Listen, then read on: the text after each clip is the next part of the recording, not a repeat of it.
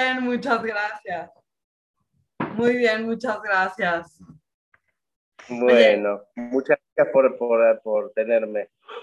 Muchas Qué bueno que Itzel pues intervino para hacer la entrevista, ¿no? La verdad me encanta tu... Un poquito, ¿eh? Sí, ¿se corta o cómo? Porque si no, déjame conectar. A ver, espérame, déjame conectar un cable para que no se corte la entrevista. Hola, se, está cortando un poco, a ver. Sí. sí. Déjame traer un cable para el internet. Ahora para... volví. Ahorita vengo. No hay problema. bueno. Oye, voy a tener que conectar el cable. Ya,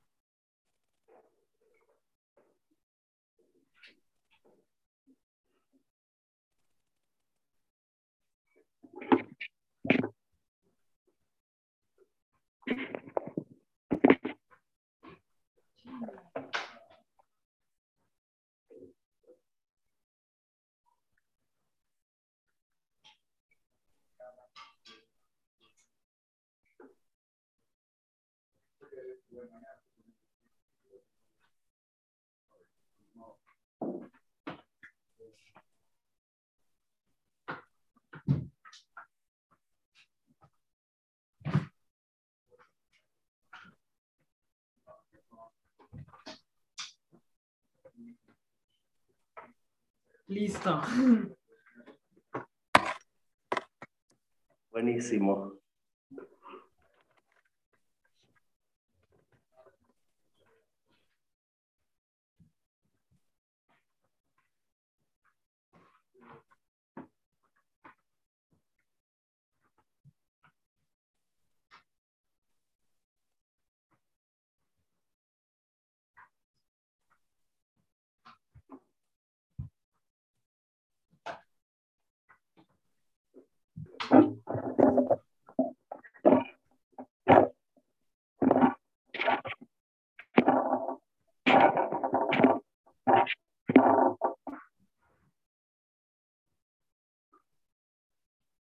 Listo. Buenísimo. Sí, ya conecté un cable como que va directo al internet, pero perdón que no lo tenía listo. ¿Cómo Muy bien, gracias. Feliz de tenerte aquí y bueno, este programa, esto lo voy a transmitir al rato a las 4 en, en WhatsAppeando, mi programa de radio. Buenísimo. Mándame el link así le mando a gente. ¿Mm? Ok.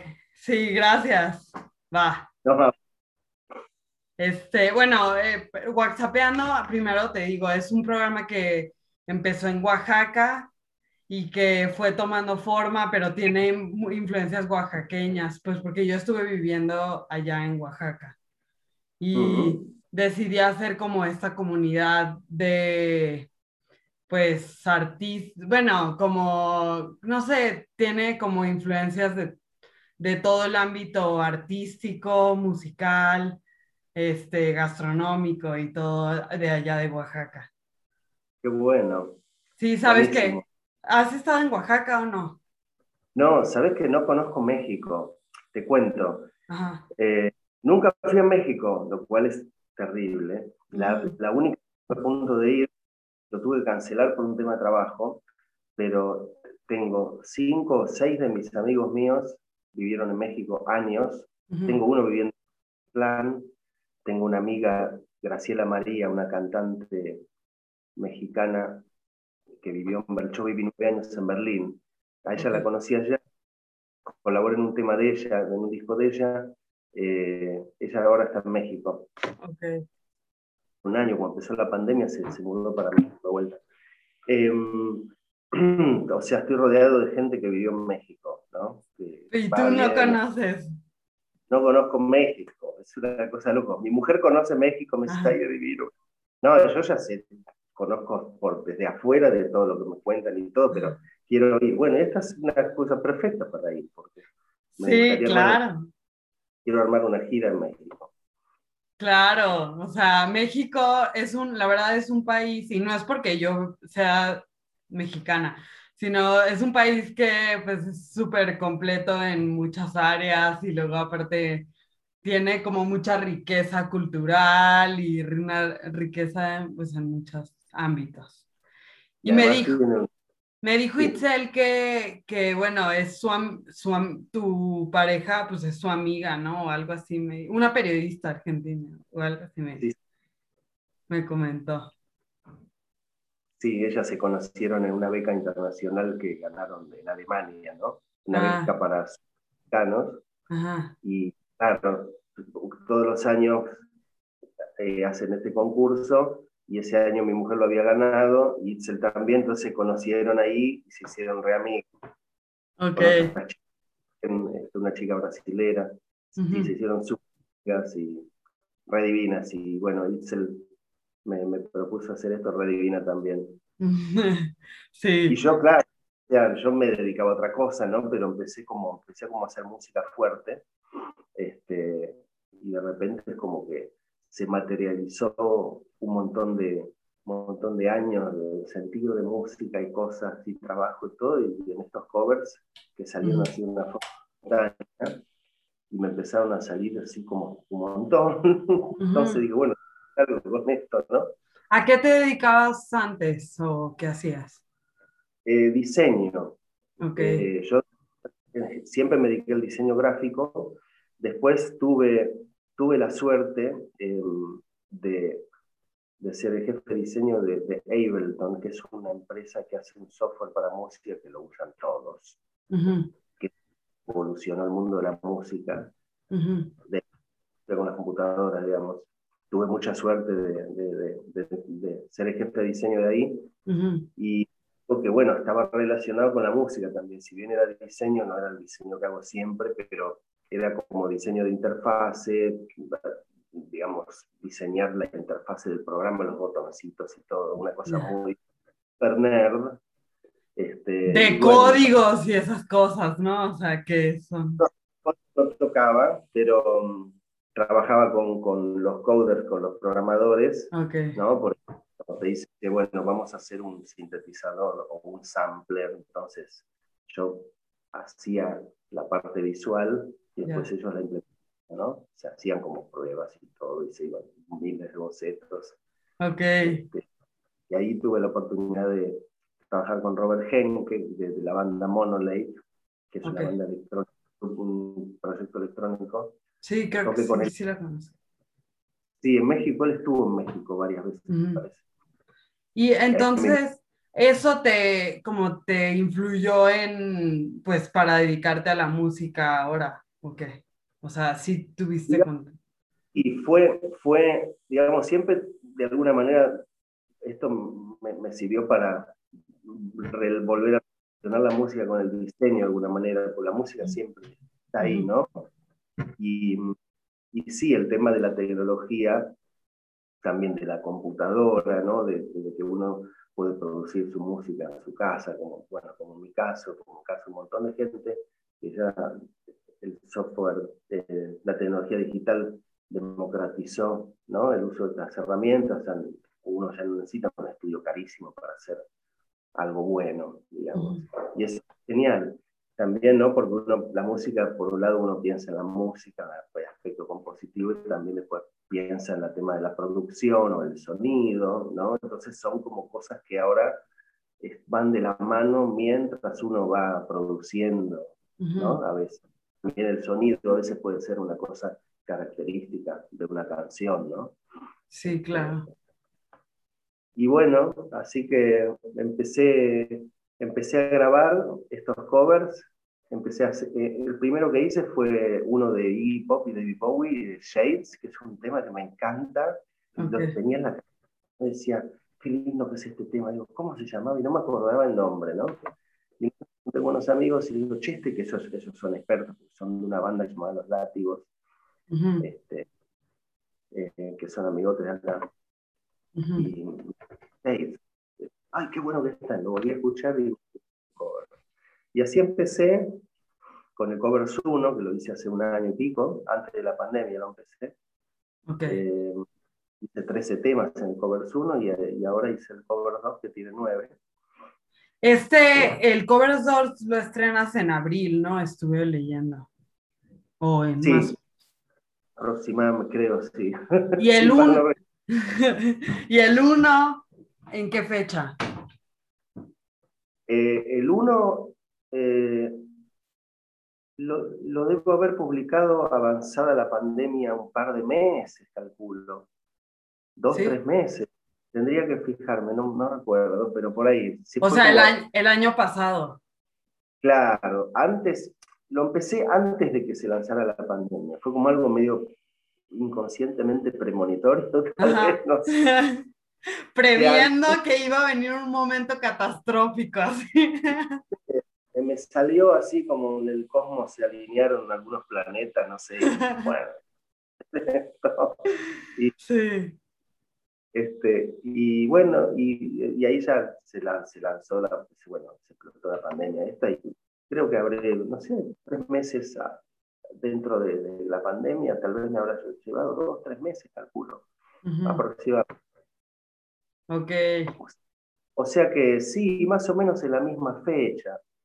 Eh, de, tipo en, abril, a lo mejor marzo, abril, este, que debe haber salido del año pasado, el 1. Ok.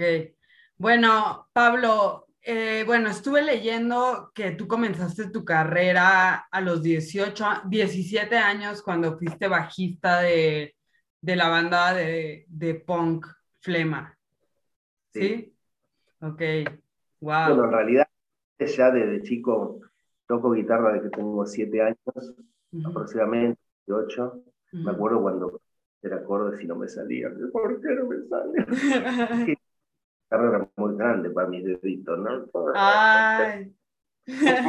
bueno, pero seguías ensayando y seguías practicando, ¿no? Y después empecé como a los 10 años me empecé a interesar mucho por la música, como que dejé el fútbol de lado y como una parte más. ¿Perdón? El fútbol, el soccer, fútbol, me encantaba y medio que empecé como a olvidarme de eso y pues empezó a interesar música, estaba todo el día escuchando música. Este, escuchaba Kiss, Led Zeppelin, tenía unos primos, un primo más grande que ya escuchaba un montón de música Led Zeppelin, por ejemplo, eh, Kiss, Queen, todas esas cosas. Después entró de Police, en un momento vi de Police que habían venido a la Argentina y digo, ¿quiénes son estos marcianos? Qué, qué cosa rara que es esta música. Y nada, no, porque era raro, era un pop muy raro, sí, muy oscuro. Claro. Y, tocaba el bajo arriba de todas esas músicas. Eh, y y sí, y a, los 17 años en el colegio, un compañero de colegio me dice, che, hay una banda que, que necesita un bajista, y pensé en vos, que, que a vos te gusta tocar. Eh, no había tocado nunca en una banda, digo, qué interesante que podría ser. Y fui, en una banda punk. Yo fui el primer bajista. Wow. La banda se estaba formando, digamos. Ajá. Eh, y bueno, y fue muy interesante eso también. Después Flema siguió por siglos, no sé, después siguió por, fue como que cambió formaciones, miembros iban, venían, este, duró como, no sé, 20, 30 años, no sé cuánto tiempo, duró un montón. Ok, sí, sí estuve checando algunos, algunos temas de, pues, de, de Flema para, para como informar, para como llenarme de más, como de los antecedentes. Sí, hubo mil. Estos, em, claro, esto para que te des una idea, esto fue en, el, en 1987. No manches. O sea, era antes, antes de que yo naciera. O sea, yo, yo nací en el 91. Increíble. bueno, no me dio tan mal. Pero, Oye, bueno, y justo algo que me, una pregunta que me brinca cuando estaba escuchando todos esos temas, es que, bueno, yo por lo que veo desde Flema, como que abarcaban temas socialistas y temas pues de rebelión y temas de impacto social y así. ¿Por qué tú te inclinas hacia esos temas? O sea, porque tú tienes una necesidad como de, de, de exigir algo, de revelarte o de como manifestar. En este momento de flema, sí. este, bueno, uno tiene su espíritu punk muy ahí adentro guardado, ¿no? creo em, pero bueno, eso fue un momento particular. Después pasé por, no sé, uno va evolucionando con, con, los gustos y la música, con los sentimientos también. Y, y después me, eh, empecé como a interesarme más. Este, a mí me gusta mucho la música, ¿no? A veces el tema de las letras no es que no me interese, pero la música a mí me parece como un misterio. Ya la música sola me parece una cosa loca. O sea, si combinar un acorde con otro y que te dé esto, que te haga sentir, me parece una cosa increíble. Y fue el último tiempo muy como eh, metido en esta cosa de la progresión de acordes y riqueza armónica, ¿no? Eh, me interesa mucho. Lo del tema de los temas sociales, sí, el tema era era, obviamente, había mucho de eso, ¿no? De protesta social. Este, Su primer álbum fue Nunca nos fuimos, ¿no? En 1993, tengo entendido que salió. Sabes que no me acuerdo, pues yo toqué un año, yo toqué un año en Flema.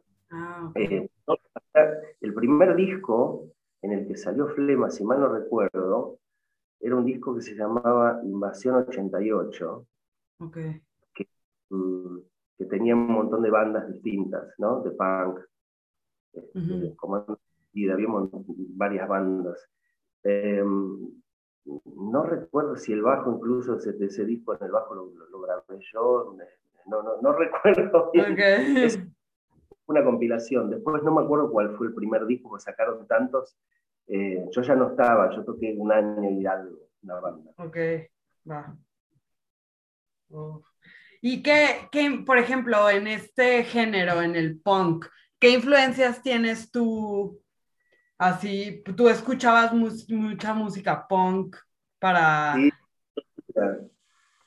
Bueno, en ese momento las bandas que escuchaba, a mí me encantaba Dead Kennedy, me parecía algo increíble, que yo amaba Dead Kennedy, era como la banda que más me gustaba. Eh, ¿Qué escuchábamos? Escuchábamos Dead Kennedys, Seconds, Black Flag, otra banda increíble. Buenísimo.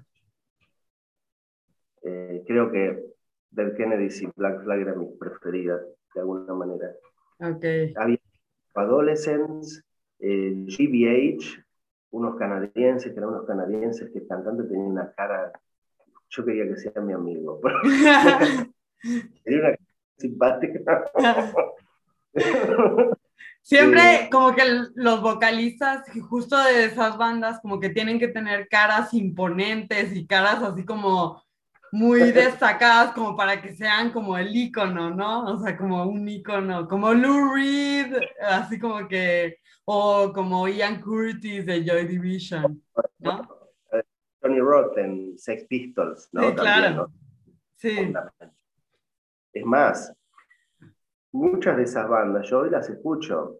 A veces pongo, hay días que tengo ganas de y, y me encanta. O Dead Kennedy, algún tema de Kennedy. Sí. Eh, hay un video, hay un video en YouTube de Dead Kennedy de un tema que se llama Bleed for Me en vivo, que es increíble. Wow, lo voy a checar. Gracias por la recomendación. Empieza hablando él y está un fondo rojo, lo va a hacer, es un video en, el LA, me parece, en los 80. Impresionante. ¿Y qué más? ¿Qué otras bandas? Pues había una, eh, Exploited, em, había otra que se llamaba DRI, DRI, que tocaban a una velocidad two, three, four. Decían, two, three, four. Y era todo como una bola. Eh, no sé si me estaría seguro, me estaría olvidando algunas varias. Ajá. Wow, no, pues es que se ve tu, conocimiento musical, o sea, tienes mucho background, por así decirlo, o sea, mucho trasfondo y, e influencias, ¿no? Que te ayudaron a formar el estilo que, pues, que transmites en tus covers. Sí, eh, em, no, qué bueno. Está bueno eso, ¿no? Está bueno que alguien digan que tiene un estilo. Eso, eso es muy importante, como que ir formando tu estilo, ¿no? Y además, además, digamos, yo creo que em, el otro día me preguntaban en otra entrevista, y, lo, y, y, bueno, a uno le nunca, son cosas que a lo mejor no piensa, pero lo obliga a pensar y que bueno, la conclusión es que sí, que bueno, el estilo es, es, algo que se va formando naturalmente, se va moldeando por las influencias de uno, ¿no? Claro, sí. Como, como si fuera una cosa de, barro que uno va modelando y tiene de todo, ¿no? Tiene y el pan también tuvo, este, tuvo su, su parte. Aparte, digamos, como me gusta mucho la música, yo soy muy inquieto, me gusta de todo, a lo mejor me, me, me pongo un bolero depende de mí, o sea, no, no tengo muchos prejuicios. Me gusta de todo tipo de música, me gusta la música electrónica, este, me gusta mucho Dior, hay bandas como Dior, Pansonic, me encanta, que es una cosa súper abstracta, increíble. Hay cosas muy diversas que me gustan, de mundos diversos, eh, y me encanta disfrutar de todos esos mundos, ¿no? De, distintos. Y tomar lo mejor de cada uno, ¿no? Para formar algo diferente, o sea, tu estilo. uno de esos mundos te da un ritmo y el otro te da una armonía y ahí agarras como haces unos collages. Eh, y bueno, y yo como toco guitarra también y tocaba, toco un poco de guitarra y bajo, no es que soy un músico mega profesional, no soy sintonista, pero bueno, toqué años y también tuve una época en donde me gustaba el blues por, por el tema de la guitarra, ¿no? Porque había como un aprendizaje en la guitarra. Después lo dejé, después me empezó a interesar el jazz también, Davis, Thelonious Monk, todas esas cosas. O sea, y después tuve una etapa muy fuerte de bossa que me enamoré de George Gilberto. ¡Wow! Sí.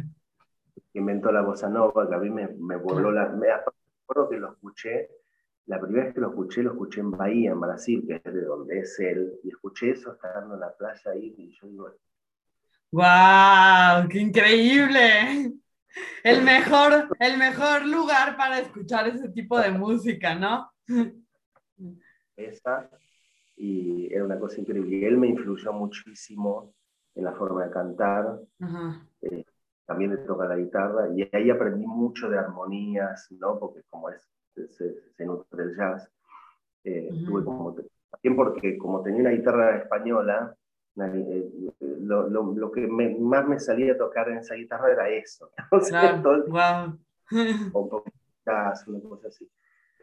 Eh, y bueno, y, de la voz, digamos, las influencias de la voz, calculo que mm, mis influencias más fuertes fueron él, o sea, yo Gilberto, Caetano Veloso, uh en Bowie, influenció todo, de Bowie no solo la voz algo de Scott Walker, puede haber eh, Adrian Belly de King Crimson, puede haber algo de Brian Ferry por ahí, y algunos seguramente no. Morrissey también. Eso, Morrissey, a mí me, cuando escuché así tu música, como que no sé por qué me vino a la mente Morrissey, como ah, que tiene mucho. ¿Eh? Mira qué bueno. Bueno, ¿ves? Eh, hay algo ahí Em, hay, una, hay una, una, música, una artista argentina que se llama Juana Molina, a lo mejor la conoces, em, que hace como una especie de... Mm, es una música muy, muy particular, muy interesante, muy personal. ¿Cómo se llama? Juana Molina. Ah, Juana Molina. Ella dice siempre, sí, que en realidad las influencias uno las elige, ¿no? Sí, claro. digamos, uno elige lo que por algo te gusta eso y te sentís atraído porque seguramente. Uy, espérame. Uy, uy, ¿Como que se, se cayó o qué? ¿no? Yo te veo bien. Bueno, sigue la conexión. Que me pidió que le conecte la batería. Ah, ok, ya. Si no se va a acabar. perdón. Sí, sí. Y mm, bueno, mira qué bueno que ve que hayas, que no, que te haya salido eso Sí, la verdad es que sí, o sea, como que, y justo es lo que te iba a decir, o sea, el pon tu, con tus discos de covers, yo me imagino, bueno, más bien yo pienso que la idea no es copiar algo, sino crear tu propio estilo de esa canción y es, es lo que veo que haces en tus canciones, o sea, no las copias exactamente, sino que las adecuas a tu estilo y eso es lo bueno, esa es el, pues la idea. Qué bueno, que me digas Claro, porque hay como un prejuicio un poco a veces, ¿no? De covers, bueno, que no hace su música, bueno, que también estoy haciendo mi disco también, quiero que ah. se sepa. Órale, no, sí, ya, ya nos lo aclaraste.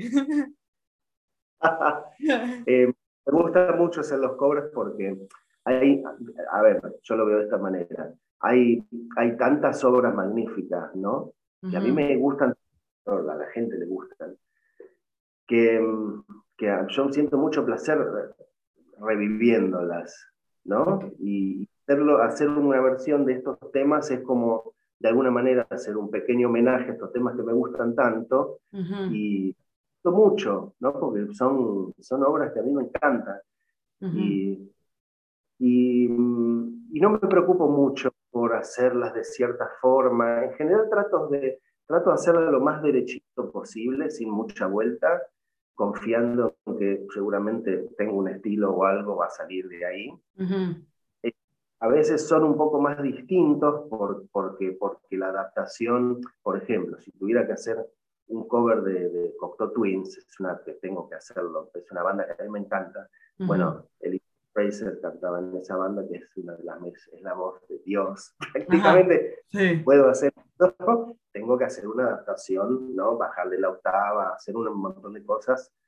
Y ahí seguro me va a quedar algo distinto, porque bueno, hay una distancia grande con el original. Eh, pero bueno, los temas de Kraftwerk, por ejemplo, ahí unas vueltitas que a mí me parecen interesantes. Y sí, está bueno que me digas que tienen un estilo, ¿no? eso es importante. Sí, en Covers 1 escuché algunos de, digo, hay un tema de Kraftwerk, ¿no? ¿O no? Sí, ¿O es en dos? dos los dos. Ah. Ese, me, ese es increíble, me encanta. Sí, claro.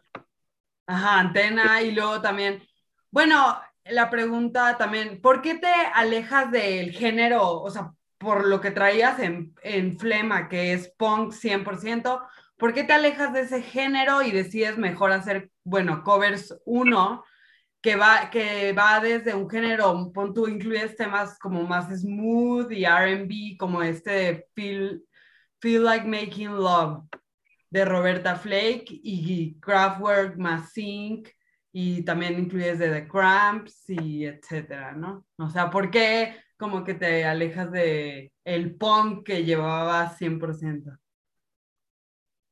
Eh, y porque es un algo natural, calculo, que se fue dando, ¿no? Me fui interesando por otras músicas también. Em, eh, me gusta la cosa energética también, de, ¿no? Okay. Este, pero bueno, hay temas de Sex Pistols, hay Cramps, de Cramps, me encanta también, me, me hacía reír mucho la banda, parecía increíble. Sí. Em, sí, bueno, uno va evolucionando, ¿no? Después de los años, aparte pasaron muchos años. Ajá. Este, y en Covers 2... Yo tengo una banda punk. ¿Qué? Una banda ¿Tú quieres que yo tenga una banda punk? yo sí, no, no es cierto. Está padre, pues me gusta que exploras muchos temas, hasta en Covers 2 tienes temas que van en francés, ¿no? Sí, Qué padre. sí me encanta. Me encanta. Em, hay, un, hay un artista, eh, un músico francés que no, no, no, no es muy, digamos, mainstream, eh, que se llama Bertrand Bourgalat. Ah, sí, sí. Para mí, a mí me parece un genio, me encanta. Eh, la hace, eh, es un tipo grosísimo que interactuó con Robert Wyatt también. y, y, quería hacer tema, un tema de él Eh, y bueno, tengo una amiga, tengo algunos amigos franceses, como yo vivía afuera, tengo siempre gente ahí. Hay una, una amiga y otro amigo que me tradujeron algunos temas, ¿no? Se los mando por WhatsApp. Le digo, ¿me podrías por favor mandar hablada la pronunciación de este tema? Entonces me, la, me lo recitan y lo, lo, lo, estudio y lo canto. En alemán no, porque hablo alemán, eh, eso, eso, lo resuelvo yo, pero de lo que es francés, incluso te hice un tema en italiano también. Sí.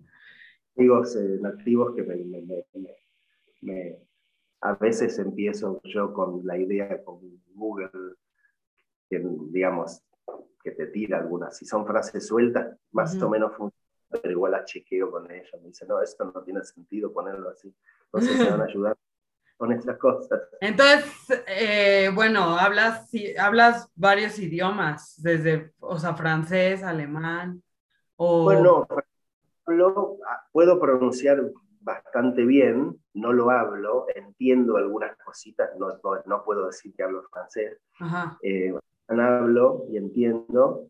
Italiano, bueno, por una cuestión de Argentina, más o menos algo entiendo.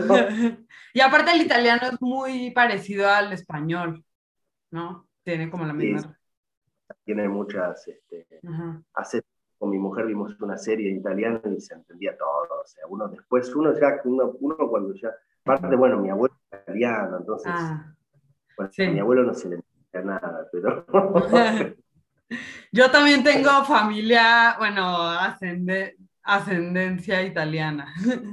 Bueno, mi apellido, mi apellido es Lizarazu, entonces es italiano. Una, una, cantante muy conocida, Hilda Lizarazu, mira vos. Ah, mira, sí, es mi prima, de hecho. Ah, ¿verdad? Es drama. No, no es cierto.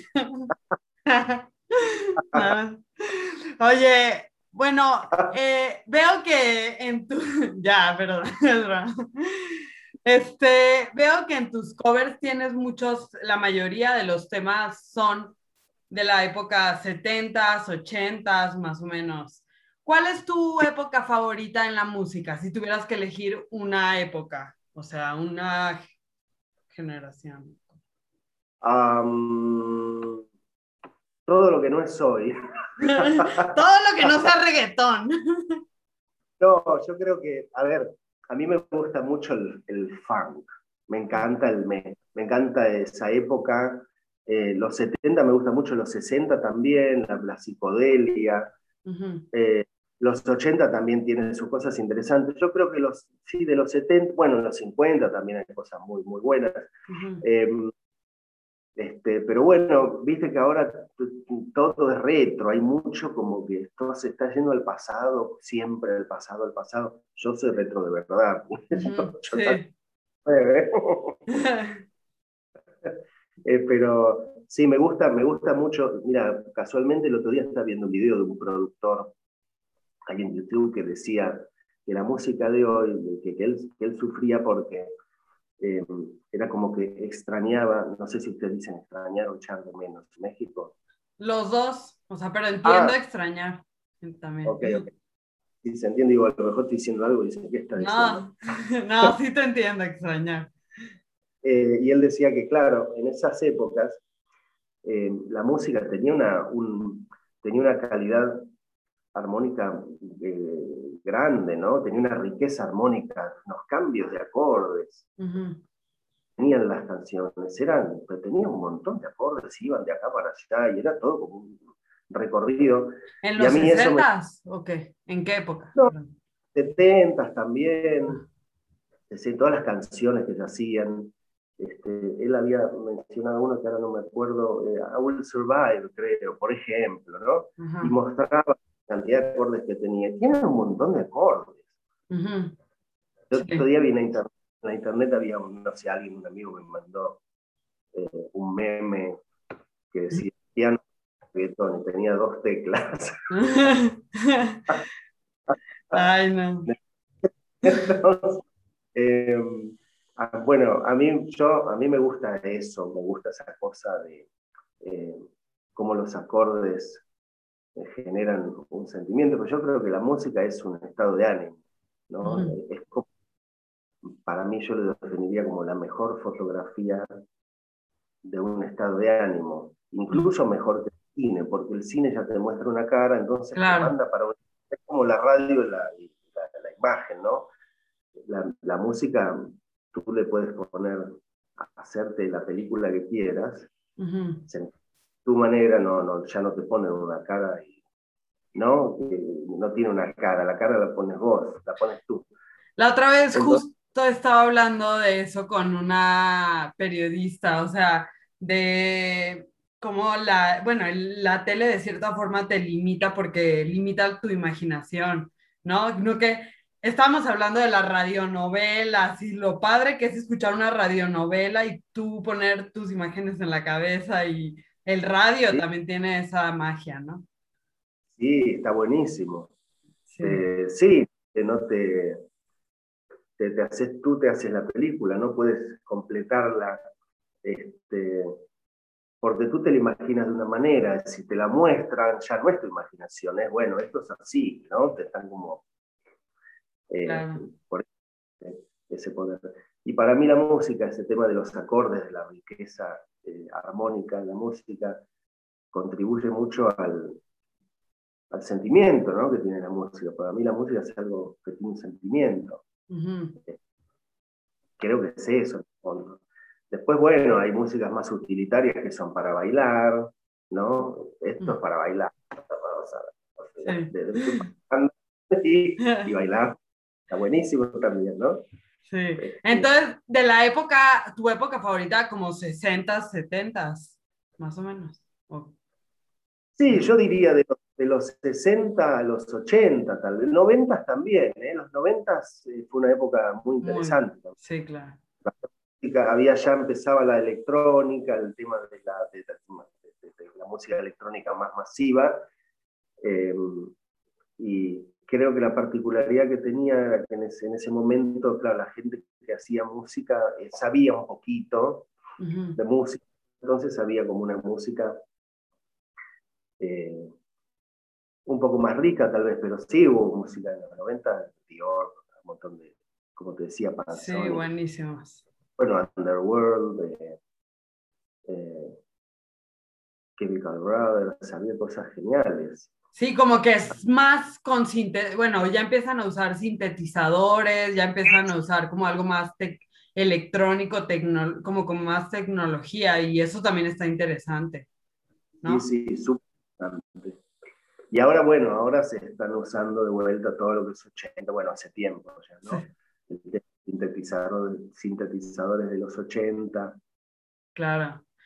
Me gusta...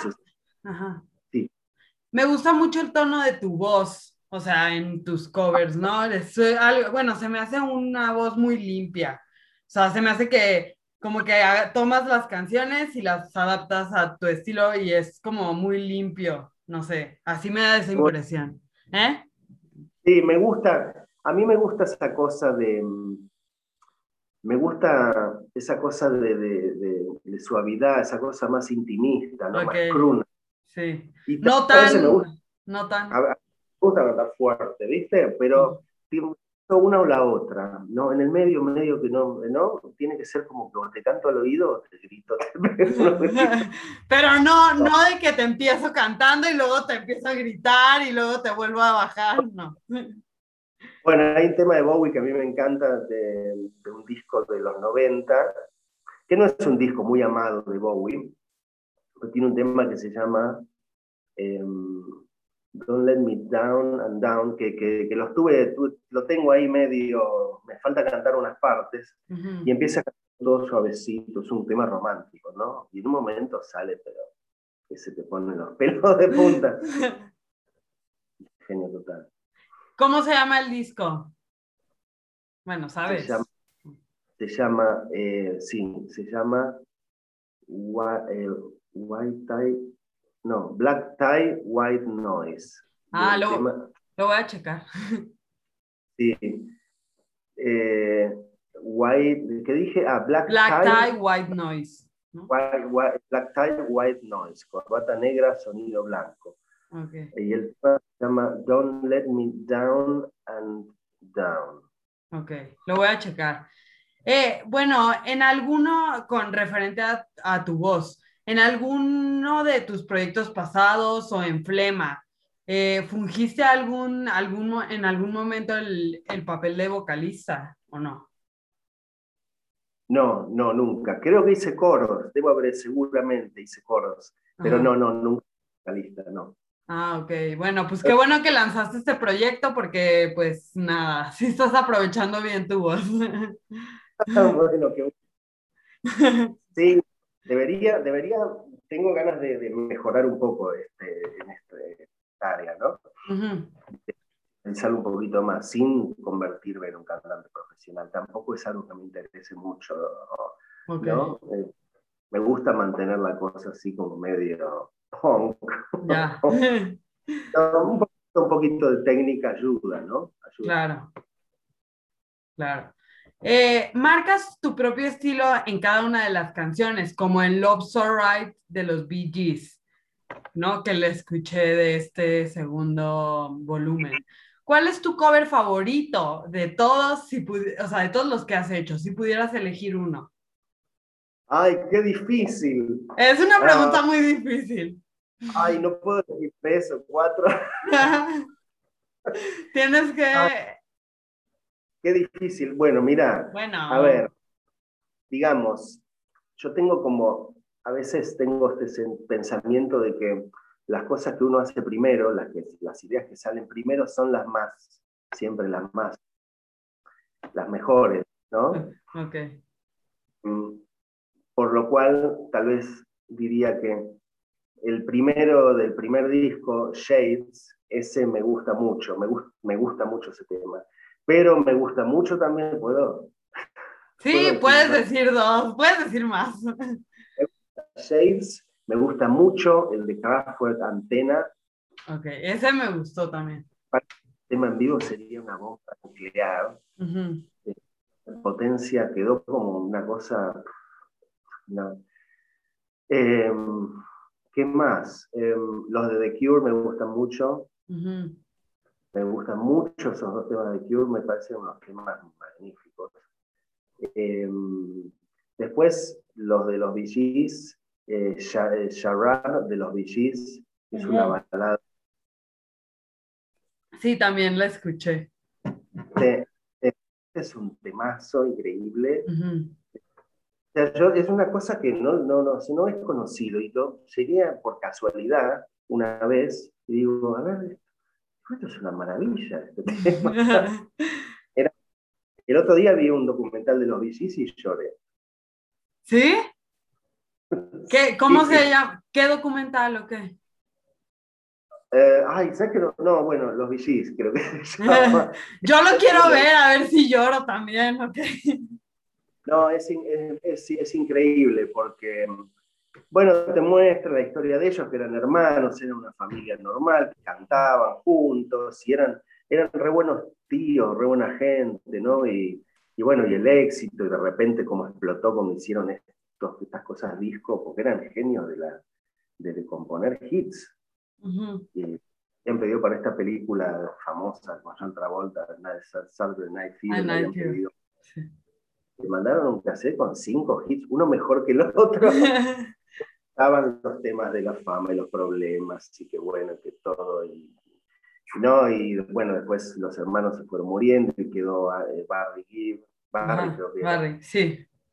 Que los extrañaba, que prefería, si pudiera tener a sus hermanos al lado, y dejaría toda la popularidad y todos los millones de lado por tener a eh, me, me conmovió Oye, y justo ellos tienen una voz súper, súper distintiva, o sea, fuerzas los reconoces, ¿no? O sea, fuerzas sabes que son los Bee Sí, bueno, de eso hablaban también, como que, mira, había esas cosas de marketing, de, de, de, de esas cosas del pop mainstream, de querer vender millones de discos y ser exitosos y todo eso, y habían sacado este... sí, claro. y con eso empezaron a facturar. Claro, claro. Eh, pero estaba buenísimo, o sea, lo, otra manera que estaba genial. No, yo voy a buscar ese documental para ver si lloro también, porque quiero llorar en un documental. es, es, es, muy lindo, está muy bien hecho, es como súper simple y, y, y, te cuenta todo, ¿no? Con la relación entre los hermanos, cómo está, está genial. ¿Dónde lo viste? ¿En Netflix o qué? Ah, perdón.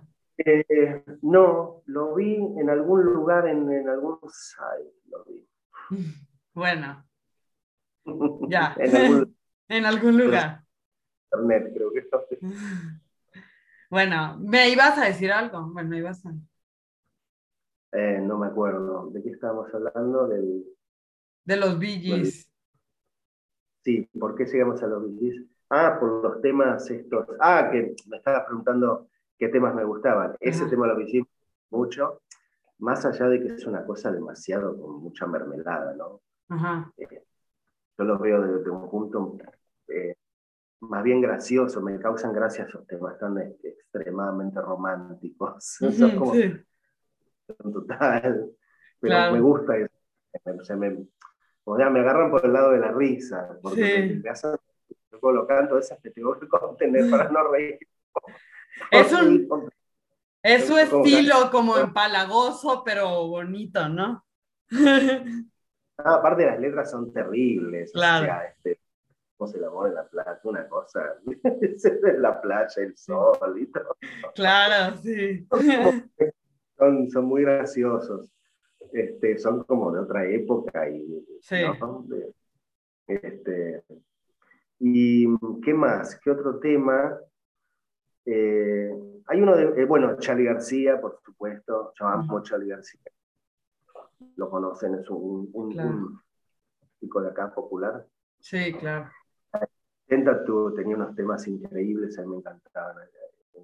Yo recuerdo era chico y salía con un Walkman a la noche con la bicicleta y escuchaba, y era como viajar, ¿no? Mix moderno me gustaba mucho. Una vez me dijeron como que, bueno, conocí a unas personas, creo que de Uruguay, y me dijeron, yo la verdad no estaba tan informada de Charlie García, o sea, no, como que no lo ubicaba muy bien, y ellos me lo presentaron, pero me dijeron como que era la competencia de alguien, como que el Charlie García era la competencia de quién, no me acuerdo de quién, me, creo que de Calamar o no. No, no creo, no creo que no tiene competencia. O sea que sí, que en Argentina ellos tenían como a uno y a Charlie García era como el, el, ah. igual, pero de otro. Acá es muy común que, hay gente que crea como bandos, ¿no? Los redonditos de ricotas o de estéreo, o, Charlie García, seguramente era Spinetta el otro. o Cerati, ¿no? No sé. No, no, yo creo que era más bien, yo creo que sí, me creo que sería Spinetta, porque eso este, es, también a veces, bueno, a mí me pasa, yo siempre decía, bueno, yo soy más del lado de Charlie que de Spinetta, digamos. que sean bandos contrarios, sino que tal vez son dos referentes muy grandes de, los más importantes. sí, pues es una tontería como que ponerlos como en, eh, como en bandos, ¿no? no, son equipos de, fútbol ni, empresas. Claro, cada uno tiene su estilo. Sí, pues sí. Oye, eh, bueno, pues hiciste grandes colaboraciones. ¿Conociste alguno de los intérpretes originales de los que haces los covers? Em, no, creo que no.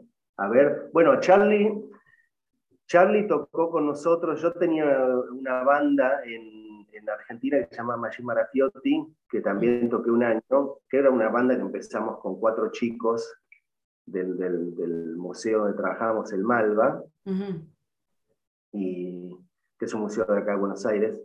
Y mm, éramos cuatro, después creció como a nueve, y un día tocamos en una disco y apareció Charlie.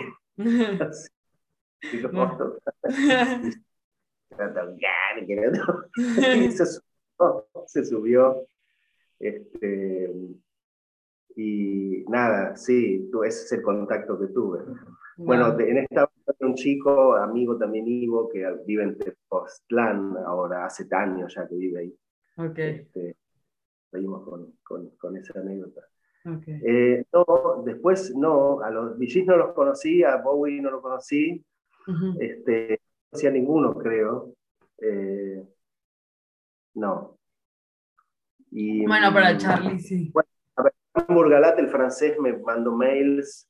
Ok. Este, con, el, cuando, hice el cover se lo mandé y le gustó y, y, este, y mandé los discos y qué sé yo. Con él ah. estamos por, por el, contacto con, por mail. ¡Wow! ¡Qué padre! Para mí me encanta lo que hace él, es, es, es, es un genio, me encanta. Claro. Bueno, eh, para terminar ya esta bonita plática y disfrutar este, plática tan amena. Este, muchas gracias, Pablo, por concedernos esta entrevista. ¿Por qué gracias por tenerme.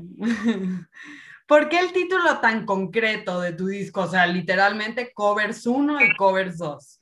Eh, pregunto, ¿consideras importantes los títulos, o sea, los títulos en general, o te son indiferentes? Mm, depende, yo creo que yo creo que tiene que expresar lo que es. En este caso yo quise ser muy informativo, ¿no? Este no es un de temas míos, estos son covers. Ok. Y así, literal, le quisiste poner así covers. Sí, covers 1 y cover 2. Como una colección, pequeña colección. Seguramente en algún momento saldrá cover 3, cover 4. Pero primero tiene que salir mi disco, calculo. Claro, con tus temas. Queremos escuchar tus temas. Bueno. Sí, están en camino. Y de ya me encantaría hacer una gira en México, obviamente. Ah, sí, claro, acá te esperamos. Genial, me encantaría. Sí. partiendo de año. No puedo, no puedo anunciar nada oficial porque está en las tratativas y en los pensamientos, pero me encantaría, me encantaría, tipo tirando para fin de año, el año que viene, ya empezar a y además tengo que conocer México. 100%, ¿eh? aquí te esperamos. Muchísimas gracias por tenerme. Muchísimas gracias a ti. Muchas gracias.